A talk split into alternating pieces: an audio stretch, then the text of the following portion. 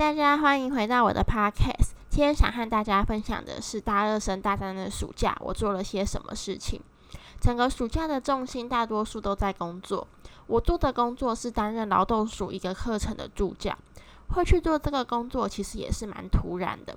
因为原本的打算是想要留在宿舍，好好准备专题所需要的东西。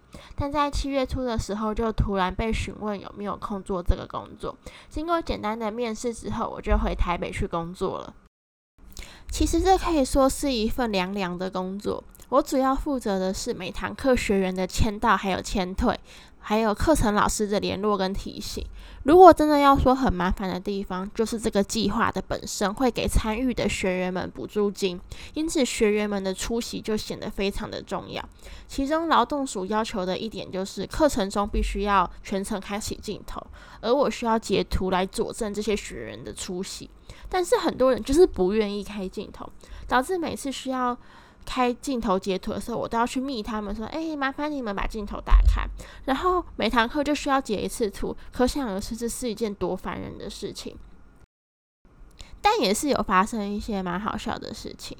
有一次已经上课一阵子了，但有一个学员一直都没有上线，而且他也没有签到。私底下密他，他也都没有回信息。就在课程已经进行到将近一半的时候，他才上线，然后回信息说：“哦，我刚刚在厕所。”看到这边，其实心底已经有一些疑问了：谁上厕所会上快一个小时，而且还没有带手机？现代人很大的通病不就是进厕所一定要带着手机吗？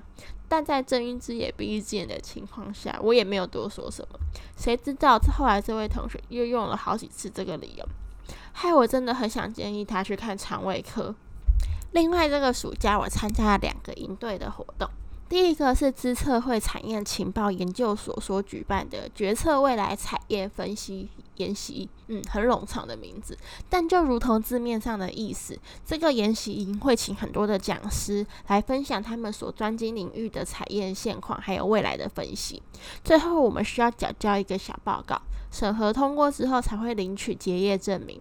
因为我本身并不是这方面背景知识的学生，一开始也是保持着增广见闻的态度去尝试。最印象深刻的是第一堂课，我什么都听不懂，包含 SWOT 等等的模型根本不在我的知识涉略范围层面。当然，也像刚开始提到的，当你保持着宽广的心胸去接纳不一样的事物，那你必定会有一些成长。另一个参加的营队是教育部青年发展署所举办的大专女学生领导力培训营，这是一个独属于女性的营队，很喜欢这种营队所营造的氛围。筹办团队甚至在营期前寄了印刷精美的讲义，还有零食大礼包给每一位学员。收到零食大礼包的时候，眼睛真的会充满星星，超级开心。很可惜的地方，大概就是原本实体会过夜的营队，因为疫情的因素，只能够线上进行，和组员没有能够有更深入的接触。很希望之后的发表会能够是实体的，真的很想要亲自见见每一个，然后拥抱每一个人。另外，暑假也占了很大的重心范围，就是我暑修了两堂课，这两堂课其实都是通识课，然后分别是由不同的学校所举。主办的会修的原因，是因为我在学期间都学不太上有空堂和有兴趣的通识课，而且通识课又有向度的问题，所以其实蛮麻烦的。而且也想说，可以借这个机会去体验不同学校教授的上课模式，也是一件蛮新奇的事情。虽然暑修需要另外缴交学分费，但价钱上我觉得还蛮可以接受的。我参加的。两科课程的主办学校分别是台大还有交大，我觉得这两所学校设计的界面都各有利弊。以直觉使用上，我觉得是交大胜出，但台大的设计则是简单清楚明了。